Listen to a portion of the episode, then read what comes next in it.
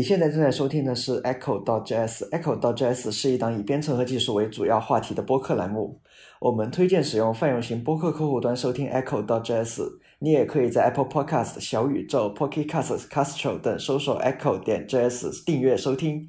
我们的官网地址和听众反馈邮箱详见 Show Notes。你也可以关注我们的 Telegram 频道和 Twitter 账户，地址都是 Echo JS Podcast。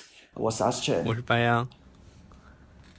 啊，我们今天第一期节目呢，我们就直直接直入正题啊。正题的一些话题呢，大家可能已经在我们的呃上面已经看到，屏幕上面已经看到了。那么就是关于两位前端工程师啊，我和白羊其实都是主要写 JS 语言的一个程序员，然后来痛述一下 HTML 适配电脑屏幕，就不管是电脑屏幕啊好也好，手机屏幕也好，这些多屏幕是有多坑。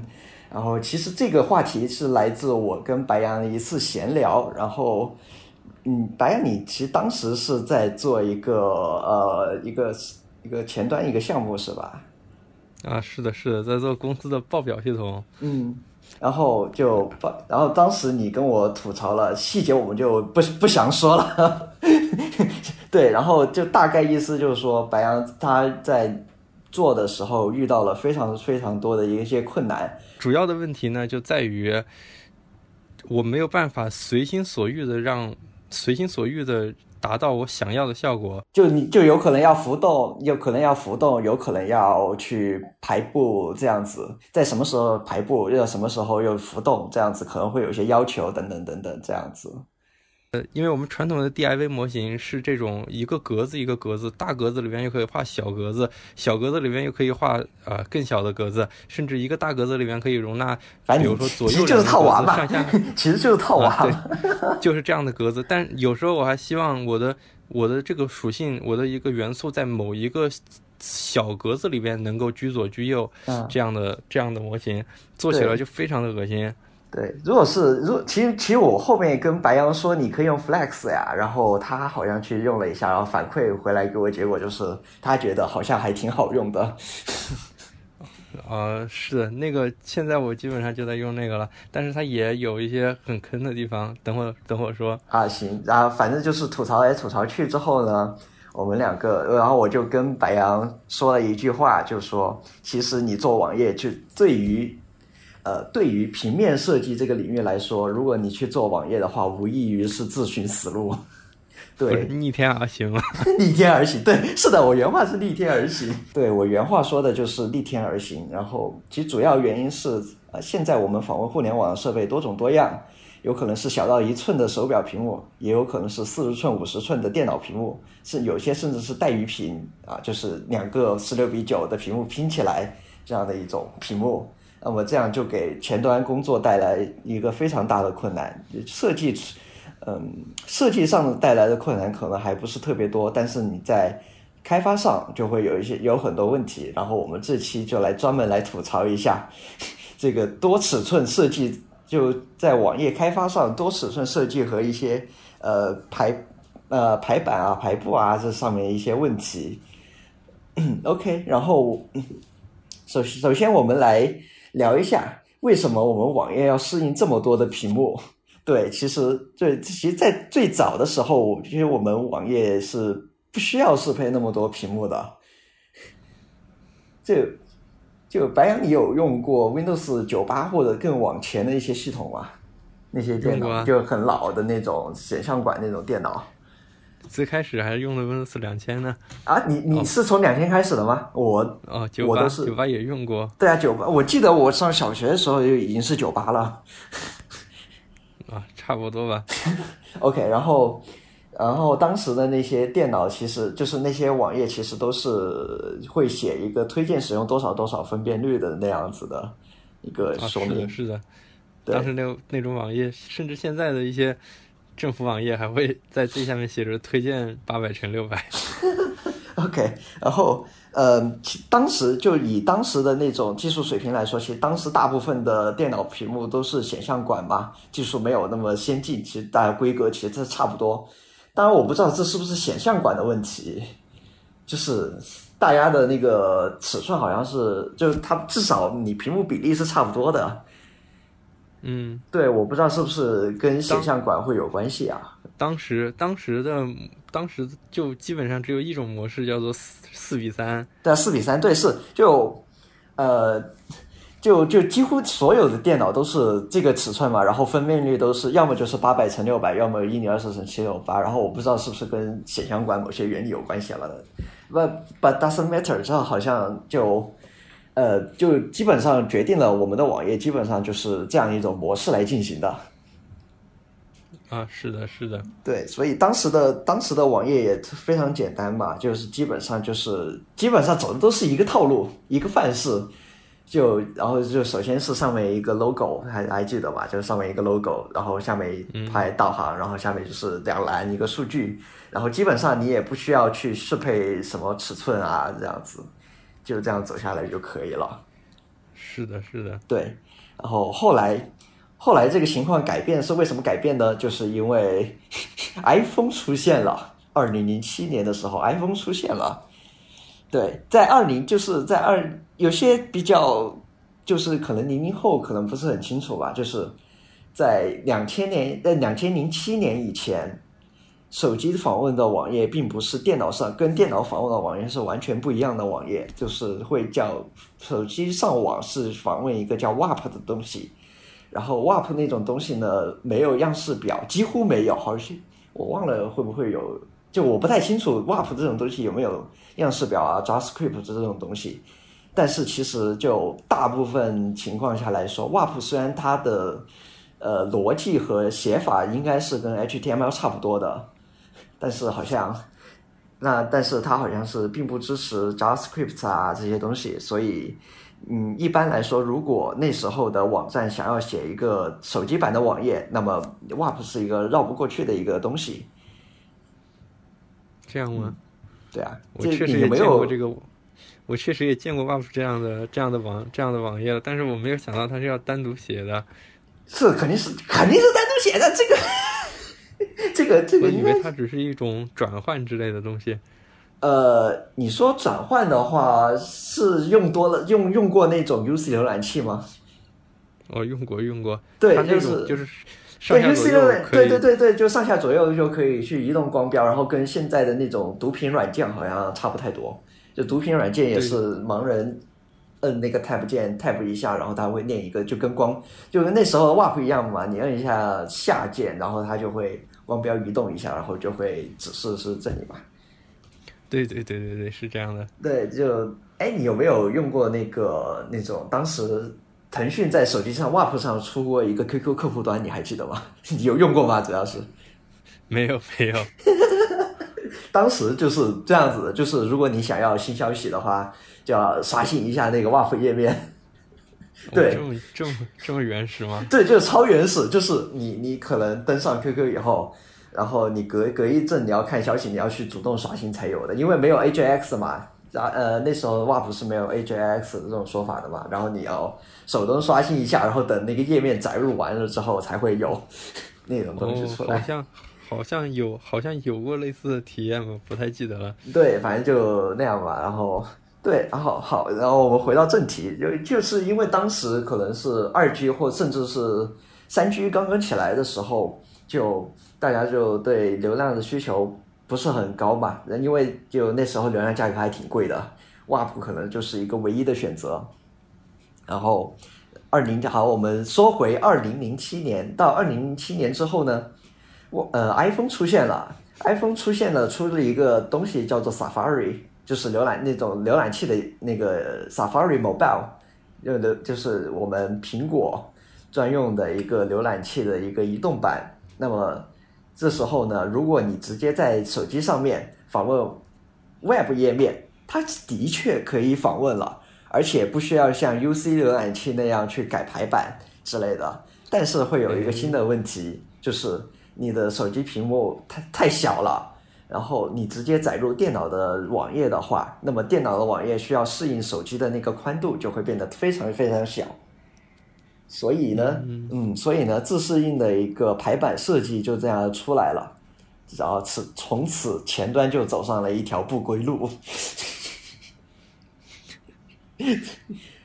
OK，然后接下来一个话题呢，接下来我们话题呢，我们来稍微简单介绍一下 HTML 结构吧。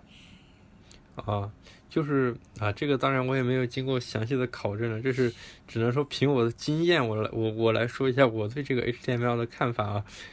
嗯，就就白羊为了这个 HTML，就他自己创造了一种理念。啊，要喷的话你喷，要喷的话各位听众可以喷他，不要喷我。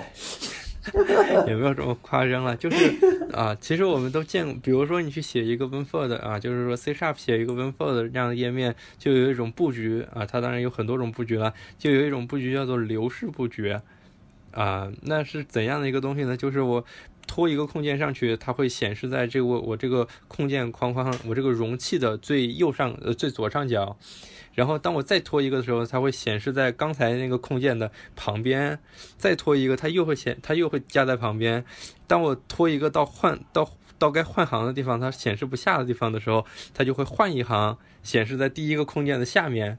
那么这就是一个所谓的横向的流，就是一个一个空间都往上往上叠叠不够了就换行这样的一个逻辑。嗯，那 HTML 呢？当然它实际上。也确实是这样的一个逻辑了，不信不信你在上面输几个啊，就是我们的 HTML 的这个元素的级别有有一种叫做跨级元素，有一种叫做内联元素吗？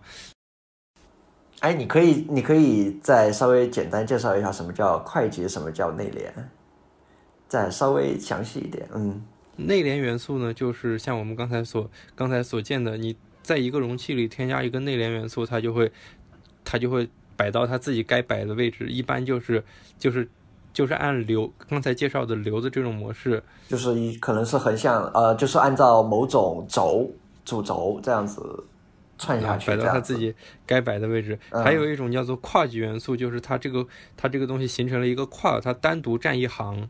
嗯，这个是我学刚学 HTML 的时候，我感觉它的模式就是这样子的啊。嗯，当然呢，HTML 还有其他的模式，叫做啊，比如说这个浮动，就是呃，比如说这个浮动，还有比如说这个呃，好像没有了。对，它可能就是会有一些浮动的这样子的那个。啊，浮动的话呢，就会把当时这个 W3C 啊，我看的当然就是那个网页了，就是那个 W3C 的那个网页就写的是，如果浮动的话呢，就把这个就从就把这个元素从这个文档的流里边删除啊，这样的感觉。那总之就是这样。那我觉得 HTML 的模型呢，它本身就是一个简单的为了展示信息而设计的这样的一种流的模式。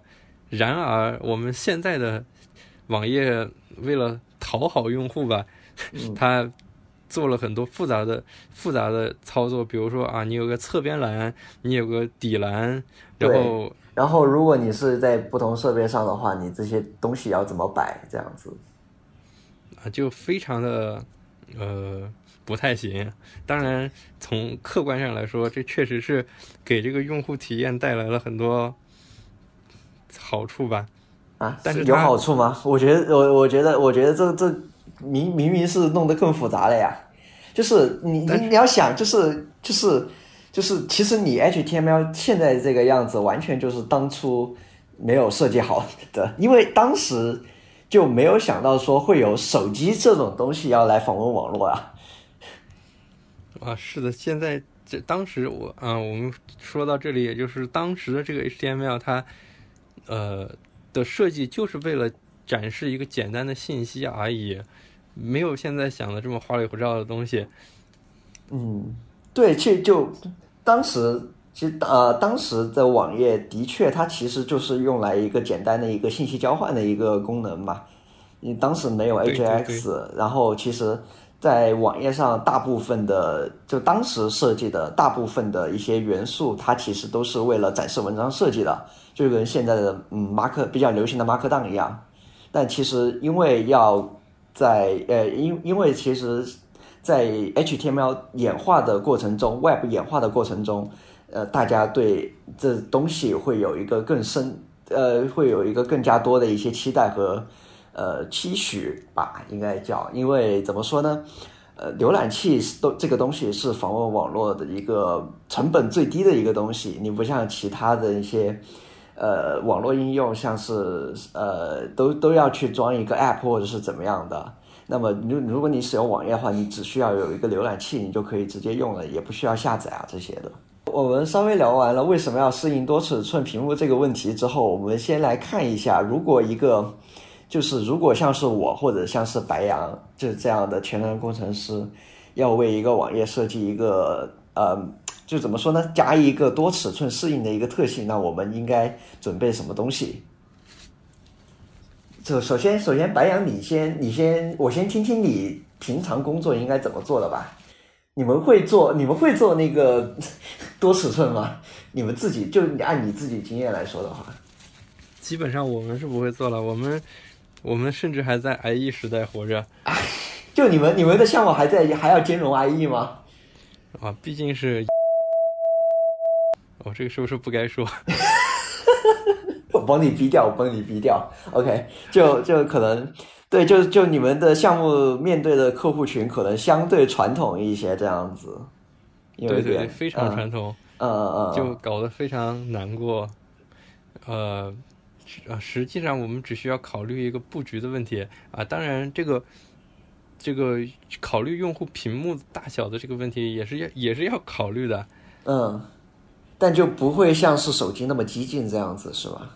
啊，没有，不会像手机这样这么这么这么复杂，变化这么大啊。它最多就是最多就是它可能在古老的四比三的屏幕上访问，也可能在十六比九的屏幕上访问，啊就仅仅是这样而已。它并不会，并不会手机小到小到手机这么小啊。那如果就你们有做过手机那方面的项目吗？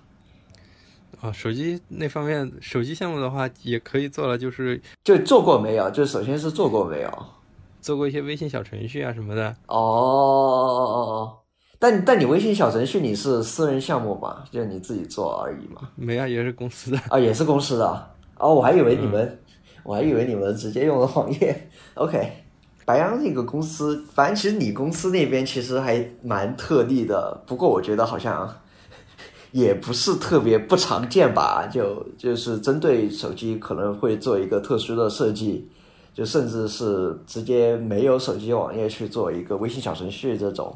但如果如果按照一个正常流程去做多尺寸屏幕的呃多尺寸的一个网页的话，呃多尺寸适应的网页的话，应该叫，那么我们可能是需要做非常充分的一个准备的。首先呢，我们要做一份设计出来。这份设计可能包括一个桌面的一个网站的一个设计，还有一个呃手机端的一个设计。然后接下来呢，我们可能需要在 HTML 元数据里面去写一些东西。呃，这写这个东西的主要的目的是这样的：就比如说你在手机上看电脑的网页，实际上是被缩小了的，因为你手机上的呃屏幕尺寸是比较小的嘛。所以，就你就需必须要在元数据里面写这个东西，要求它把缩放比例放到一。具体的写法是这样的，就是一个 meta 标签，就 HTML 里面会有一个 meta 标签这种东西嘛。然后，嗯，对，然后我们就把这个 meta 标签的属性 name 写成就名字，写成 viewport，viewports，这个就是一个视图的一个东西。然后我们就会在里面写一个宽度等于设备的一个宽度，然后它的一个。呃，然后它的一个缩放等级设定为一，啊，啊大这些大致做完之后，你的网页呢就会在电脑和手机上面都会呈现一个相同的一个缩放级别，至少你字是能看得清了。但是呢，如果说是你想又有一个最好的体验呢，你在样式上是肯定是需要去改一改的。就比如说，嗯，有些在手机上一些元素可能需要隐藏。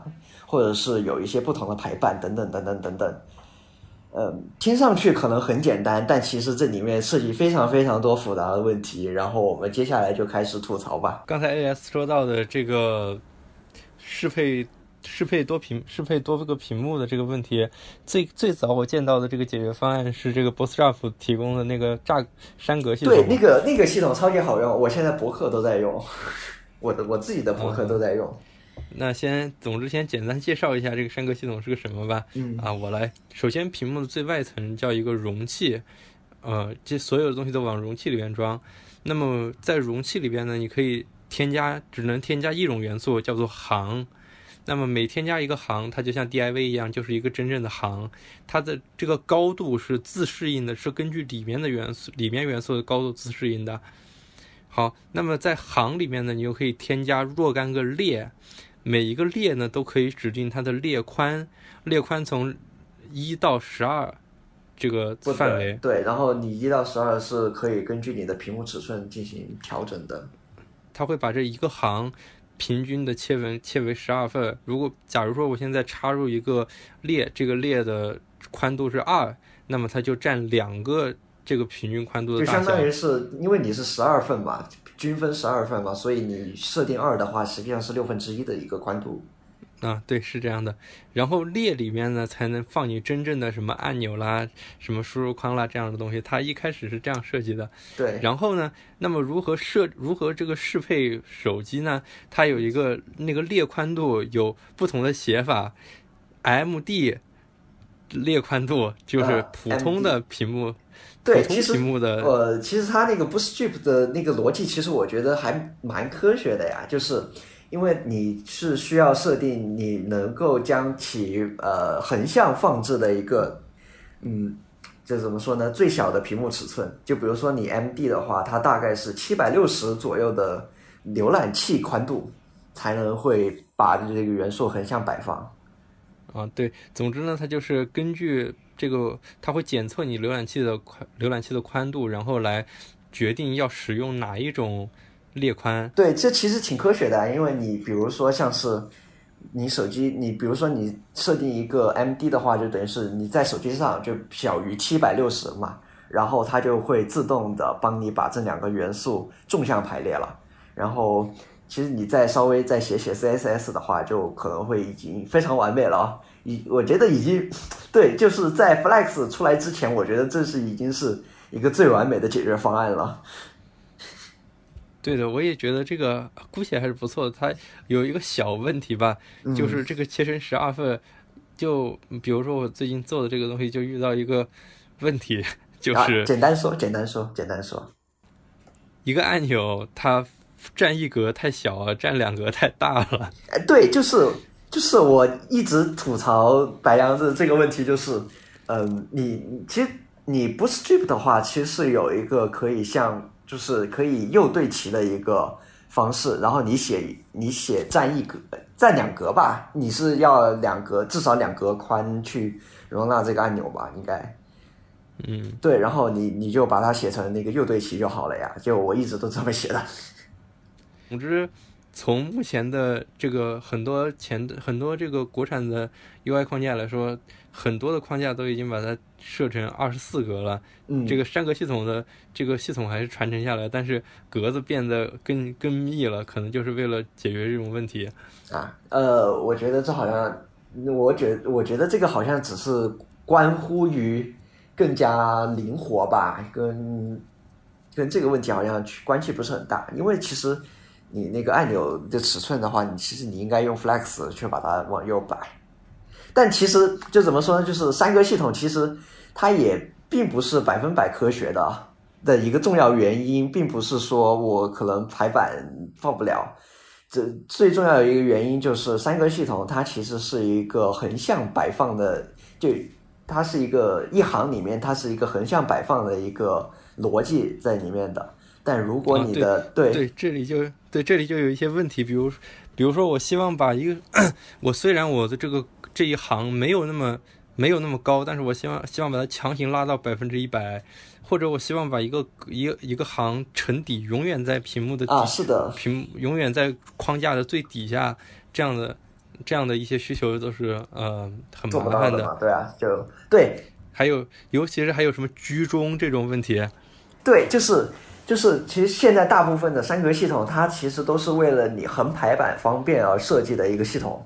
但是你如果你是要竖排的话，那么就很麻烦了。是的，我觉得三格系统它实际上还是还是就呃继承了这个 HTML 原来的那一套横向流的概念，只是它对它只是延伸了一下这个东西。对对对，是这样的。OK，然后然后其实如果说是你是用竖排排版的话，三个系统就非常不友好了。就比如说我们中文或者日文里面，如果你是日中文和日文里面其实是有竖排的这样一个，所以如果说是我们想要在网页上实行竖排排版的话，那么三现有的所有框架里面的三个系统是全都是不能使用的。就比如说我们中文或者日文里面，它可能会有一些竖排版。那么呢，或者说你的网页是像像传统的那种 Windows，现在应该能不能说传统了？我不知道。就是你你可能是 Windows 八那时候你是横向滑的那种页面嘛？对。然后如果说是你是想要做这种横排的这种页面的话，那么现有的三个系统是非常不适合你的，因为它的一行一它的一个叫什么呢？一组单位它是以横为单位的，但是你竖排上的话。你一组单位是以数为单位的，那么你这个三格系统就非常不友好了。啊，是的，它确实也存在一些问题。嗯，然后接下来你接下来应该是白羊，你还要再吐槽的，我觉得。哦，接下来是说这个 Flex 这个东西，嗯，那也是 AS 向我推荐啊，当然我以前也用过吧。对我其实我五年前是不是五年前我在大学的时候就开始用 Flex 了，但好像我。对啊，就我不知道为什么白羊一直没用。它刚出来的时候我也是看过的，只是，嗯，写前端还是比较少吧，所以没有用。写前端，你你是 Node 党吗？你是 一写 Node 比写前端表还要多吗？那你应该写 Python 去啊。啊，Python 不好用，PS 好用。算了，OK，回回到正题，你接着吐槽吧。先，那么先说一下，我我之前用的了几个这个。这个前端的这个框架，比如说这个阿里的那个 ATP 还是啥东西这样的一个框架，它 Ants 就是阿里出过一个叫 Ants 的一个，其实严格来说不是阿里，是蚂蚁金服的，这两家好像独立了，这样子。它它的那个名字就是蚂蚁的嘛，就是蚂蚁金服嘛，所以叫蚂蚁的一个前端框架。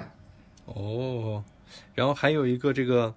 呃，我不知道是哪家出的一个 I will 这样的一个框架，嗯，还有这个饿了么那个那个也是比较常见的这个框架。我记得饿了么的那个框架好，我好耳熟，但我记不得叫什么名字了。叫 E 什么什么什么？哎，你别说，其实饿了么他们团队的那个前端团队还是挺牛逼的。哦，我找到了，是那个 Element。名字叫就叫 Elements，这个名字好朴素啊。OK，你继续吧。那么我最终是选择了这个 IVL 这个框架，但其他的也都差不多，基本上都看过。嗯。那么这个里面它也带着这个 Flex 布局，它的至少它的说明上是这样写的。嗯。但实际上它的这个 Flex 和真正的 W3C 的 Flex 根本不是一个东西。它虽然也用到了一些呃用到了一些这个特性吧，但实际上根本不一样。你等一下，你说的你说的不是东西是什么东西？你先你先好好解释一下。呃，比如说呃，它这个框架里写着，你可以用这个 flex 来居左、居右、居中，包括这个纵格的，包括这个纵纵行的居居上、居下、居中、居中也是可以做到的。你只需要写一个简单的样式就可以了。呃，我。在刚接触这个框架的时候，我以为它就是对 W3C 这个框架、对 W3C 这个 Flex 框架的这样一个封装，但后来实际上并不是啊！我去 F 十二看它的源码，根本就不是不是一码事。所以它是通过 Hack 的方式来做到了近似 Flex 的效果，但实际上并没有使用 Flex 的那个。它应该也是用到 Flex 的一些效果，只是它。它应该只是用到用了 Flex 的一些效果，但是它实际上实现并不是这样子，只是做了一个 hack 这样子。但是它里面，嗯，我也不知道里面是怎么搞的，也没翻过源码。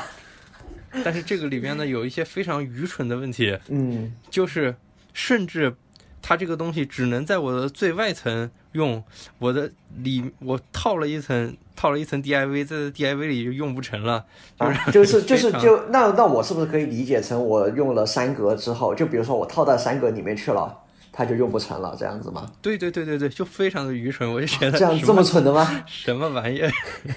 这么蠢的吗？是 OK，然后，呃，那么后来呢，我又去了解了一下这个真正 W3C 的标准嗯，的这个 Flex，那么它，呃，要介绍一下这个逻辑吗？那你说吧，简单说一下吧。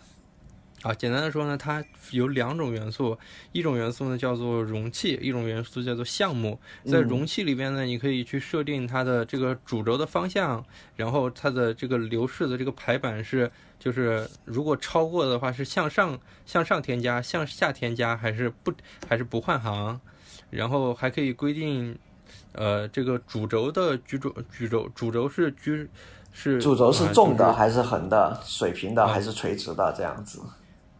啊，就是可以规定它主轴的这个呃居中叫做对齐模式，还可以规定它这个交叉轴，也就是啊，跟主轴垂直的这个轴的对齐模式嗯，之类的。然后呢，在元素里面呢，又嗯、这个项目这个元素是要放在这个容器里的。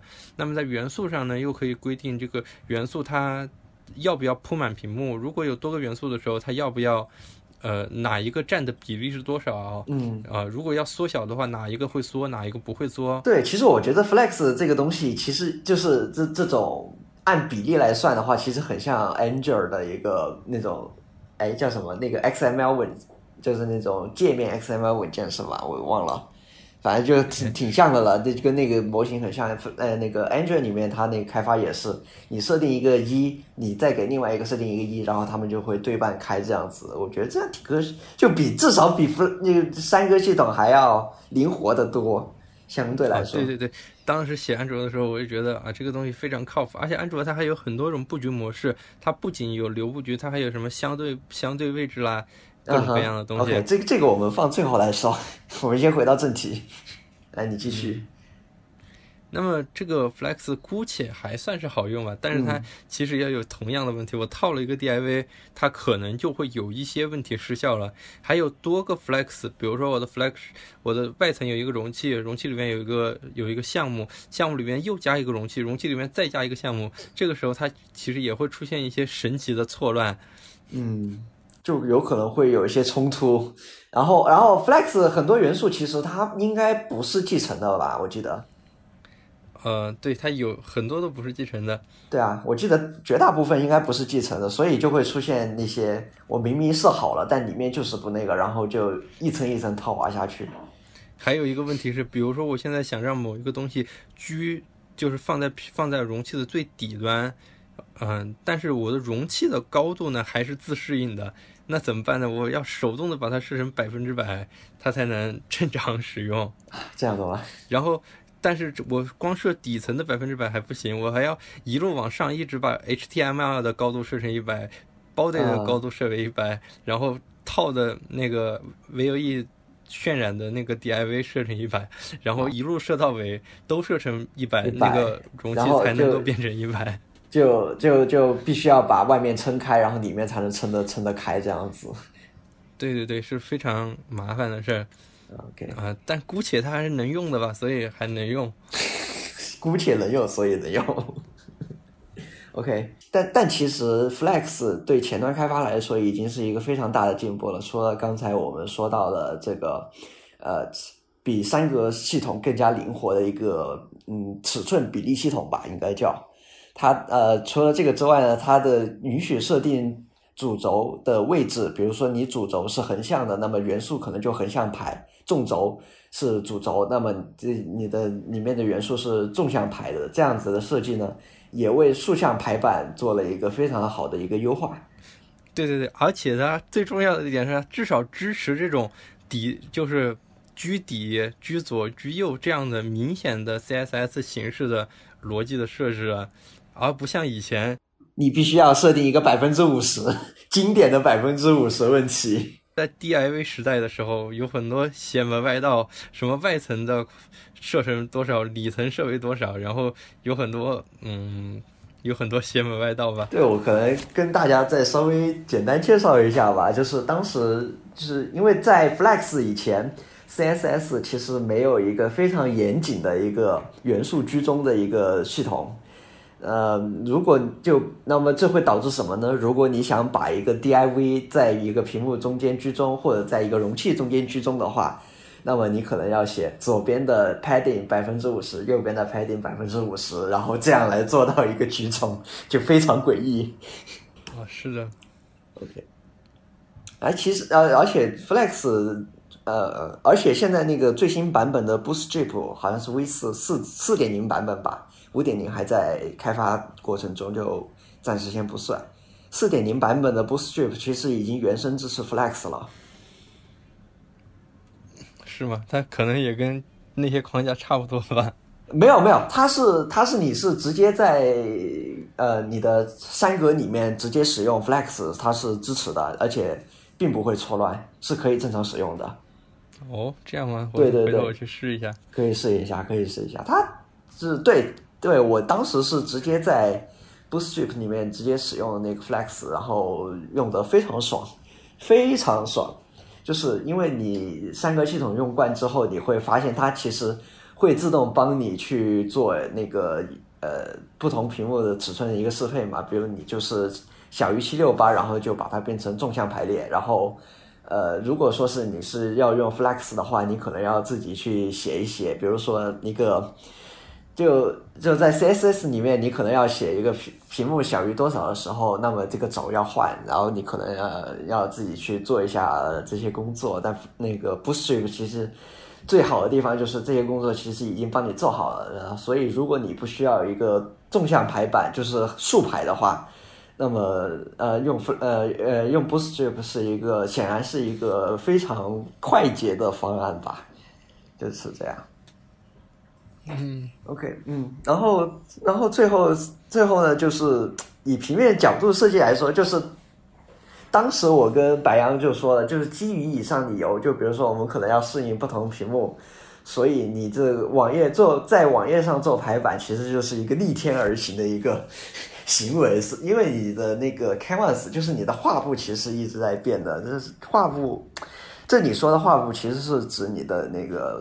访问你的网页的设备的尺寸大小、窗口大小等等等等等等，都是在变的。那么你不可能就现在大部分公司应该不会说我专门去做桌面网页的嘛，所以基本上都会去做那个手机端的一个东西。所以就你要去做适配的话，就必须要面对这么多麻烦，就很烦。虽然虽然实际上我在探索各种。UI 框架的时候，发现有两大类，一大类叫做电脑框架，一大类叫做手机框架。啊，还有手机框架这种东西的吗？有些框架就是专门用于手机的啊。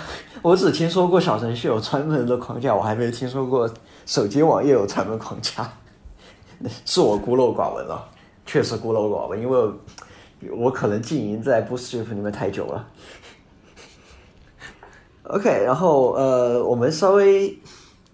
呃，我们稍微吐槽了一下有关于现在用 HTML 去适应多尺寸屏幕有多么坑的坑爹的时候，我们首先来想一想有没有什么比较另类的解决方案。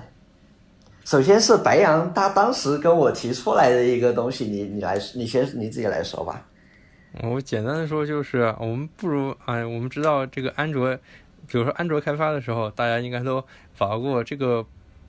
当它有一个设定这个屏幕的这个图标的这样一个这样一个功能，这个屏幕图标是你丢一个图标进去，它帮你自动生成很多种不同分辨率的，自动与自动适配在各种不同的这个设备上。但我们的网页也可以这样吗？我们啊，我们反正我们屏幕的大小无其实也就是那么几种，四比三、十六比九，还有手机的这种什么十一比十一、十三比比九的这样的东西，那。呃，我们完全可以，呃，为了保证各种体验一致，各种体验更加更好的话，我们可以对每一种屏幕、每一种分辨率都专门设计一种 设设计一套网页，就单独把它分开，不要再燃在一起了。然后这样的话呢，啊，虽然工作量增大了但，但是它也变得简单了。对，但其实你这个会不会做很多重复工作？啊，这个当然也是没有办法的，毕竟它是设计，它不是，它是要跟人类的审美相关的，这个没有办法让程序自动化。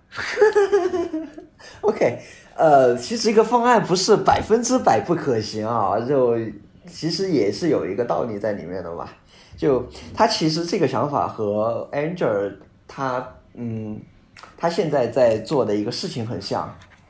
就比如说你从就比如说你从 Google Play 下载一个程序的时候，Google Play 会先检测你手机硬件怎么样，然后你可能屏幕是尺寸多少，CPU 是什么架构，然后从服务器上面请求对应的一个 APK 的一个组件，然后下载再单独安装吧，就跟这个很像嘛。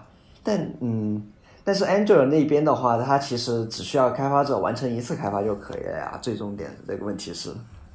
嗯这么牛逼吗？那说明它的技术比我好。操，没有啦，其怎么说呢？就是你在你在网页上使用的话，你要面对一个比较大的问题，就是你当用户去访问一个网页的时候，他只要他当他可以去获取一个不同版适用于他的分辨率不同版本的一个网页代码之后，那么其实实际上他的网页已经完全加载下来了。对，这个是这个很这个问题可能会比较大吧？哎，是吗？对啊，就难道不是吗？就是你你如果浏览器要执行一段 JS 的话，那么你必须要先把那个 JS 拉下来，你才能执行嘛？哦，那没有关系嘛？那可以先白屏着拉下来嘛？然后再动啊？白屏拉下来嘛？就是啊。但是但就是说，就但你实际上你的你的代码都是全的吗？就就等于是你从服务器那边抓一个 H，就对应的那个呃屏幕分辨率，然后再对应拉代码下来吗？是的，是的。啊，这样子。嗯，但首先首先我就先不说这个实际可，就是这种拉代码下来实际可行性问题了。呃，但重点问题就是，其实现在的分辨率还是还是太多了。不是说太少，是太多了。就比如说，你手机以前可能就是一个独立的九比十六，横是九，然后宽呃不是宽，就是长度是十六。那么现在其实自从 iPhone Ten 出来之后，iPhone Ten 它的那个比例就开始有点放飞自我了嘛，然后然后就各种各样的比例的尺那个屏幕就已经出来了。对对对，那这个我也有很多，我也有，我也想到了办法嘛。你尽量做，你做你该做的这个适配。然后，如果我访问的这个设备没有我要求的这个分辨率，那就找一个最近的拉下来，它就会最多有点白边嘛，这个没有关系的嘛。最对，但是你是怎么定义这个最近呢？比如说我更小，我算是最近的吗？那当然是要拉，嗯。比如说啊，或者或者我换一个换一个这样的说法吧。比如说我做了一个页面是七百多乘一千多的那种分辨率的网页，然后我拉，然后然后我从嗯云端拉下来的时候，呃，怎么说呢？就是比如说我的手机的分辨率可能是六百乘九百，然后这明显就大了。那他就会把它拉下来，然后把你你见过那个 PS？是那个图片图片横纵比例同时缩放吗？啊，这样的吗？那不就跟以前的 iPhone iPhone 一样了吗？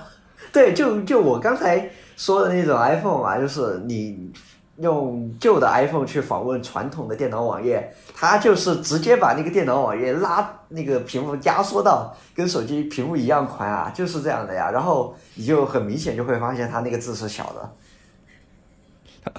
所以说，适配更多的分辨率来提提升用户的体验了呀。对，就就非常诡异啊！而且而且还有另外一个问题，就是其实你呃 HTML 里面写的呃个写写的东西，在每一个网页上其实大同小异，其实真正不同的地方是它的 CSS 嘛。啊，是的。那我们可以出，那我们可以出几套 CSS 啊。总之有各种方法的嘛。我们核心的思路还是。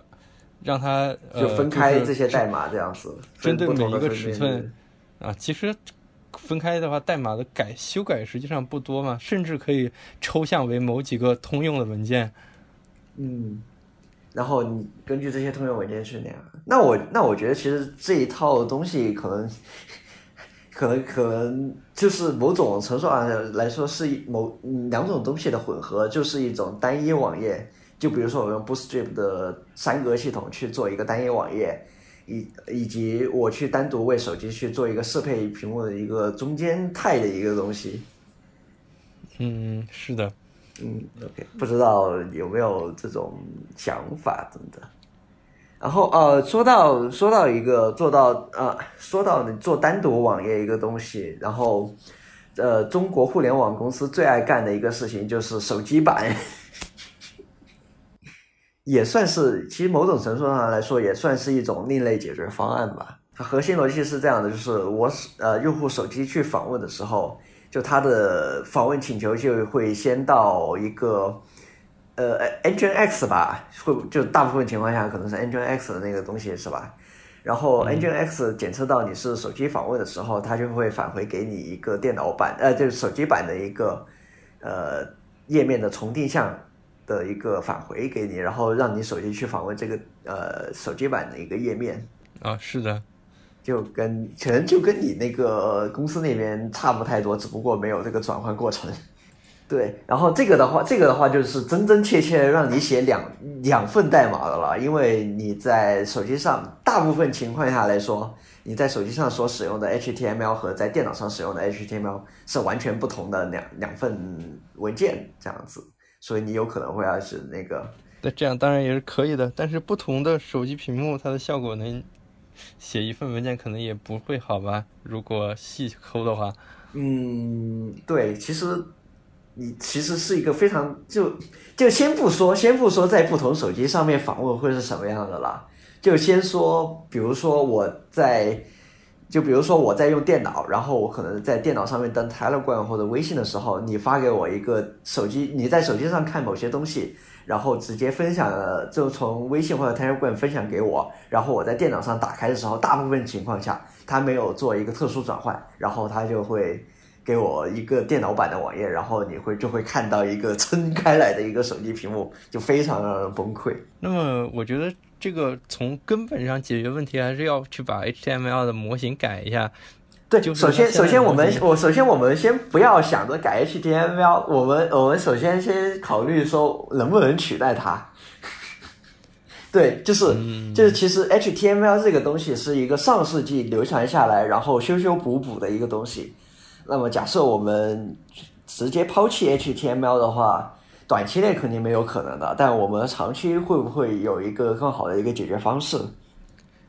但是你看，至少至少 W 三 C 那些人也意识到了这个问题，还是要再修复，是吧？嗯，可能在在业界厌烦到一定程度的时候，会想办法修吧。啊，可能会想办法把它整个改掉，也是有可能的吧。啊，OK，然后其实就是比如说我们现在用的那个 iOS 开发用的都是声明式那个嘛，就比如那个 Swift UI，就和其实 Swift UI 它其实和呃 React 很像，它都是一个声明式的一个界面设计，就大概就是说我会在呃这个文件里面写写一段代码，就是说我需要在这里面渲染一个什么东西，它样式是怎么样的。就声明式嘛，然后就呃，如果你熟悉这一套代码的话，这样子留留下来写还是相当科学的，我觉得。啊，是的，出其实说起这个取代的问题，还有另外一些想法，比如说啊，我们知道以前有一个叫做呃 PU PUG，简称哈巴狗这样的一个啊这样的一个有这东西吗？渲染系统，呃，它原来是叫什么？就是那个。E X 就是很久以前不是有个啊，你应该想到了吧？我已经看，我已经搜到了。啊，总之呢，就是有这样的一些东西，它也在试图的去取代取代 H T M L 的逻辑吧。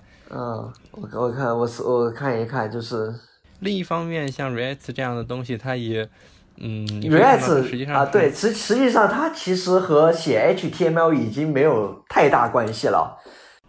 它实际上是在代码里去拼 HTML 的，这个就为革新 HTML 产生了一个产生了一个基础吧。这样的话，如果我再发明一套解析器，我就可以不写 HTML，通过中间转换转换成 HTML，这样浏览器也不需要大改，而开发又会有更好的体验。啊，就基基就基本上就是说是我呃呃，对，其实 React 它我像我刚才说的，它其实是一种那个声明式的一个那个嘛，对。但是你好像你几年前跟我说的是你这个 React 是一个混血呃 JS 和 HTML 的家伙，但是他现在他现在变好了，现在变好了还行。好像你之前跟我吐槽说是呃，就之前的那个编辑器是没有高亮的，所以你很讨厌，对吧？对对对，他现在有高亮了，就神的一逼。哦，另一方面，HTML 还有一个重要的存在基础，就是现在的很多很多很多的地方都是 HTML 代码，你要复制过来是很方便的。但如果像比如说用刚才的 PUB，你想拿一个 PUB 去套 Bootstrap 的 Bootstrap 的组件，这当然也是可以做到的，但是你就没有直接去复制它那个网站上的例子那么爽了。哦，我看到了，嗯，我看到这个 PUG 是个什么东西啊？我之前还不知道这个东西。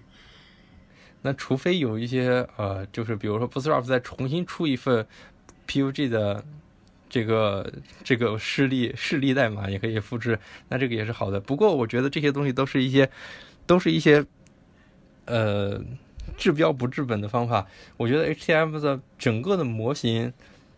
它不适应于现在的这个需求，我们应该更加声明是、更加方便的能够，它实际上就是想说明某一个东西在网在网页上要怎么呈现嘛？啊，对，是的。其实你现在 HTML 也是类似于这种，只不过没有那么那个，对啊。是的，那哎，像当然这个像我发现有一个这个关于这个。技术上的问题，就是这种技术都是非常底层的，啊，底层当然没有什么不好，但是它会有很多细枝末节的地方，然后就会导致一些对于不懂电脑的人就会非常的迷惑，就觉得啊，我就想让你把这个按钮往右移动一点点，为什么就这么难呢？啊，所以你就是那个不懂电脑的人吗？因为他不懂这，他不懂这一套模型的。这这一套模型，在这一套模型的基础上去修改这个是很难的，因为他不懂这个模型。啊，那那我们的模型为什么不能变得更加贴近用户一点呢？为什么一定要搞得这么复杂呢？嗯，所以啊，我觉得以后的这个描述网页的方法可能比 HTML 应该更先进一些。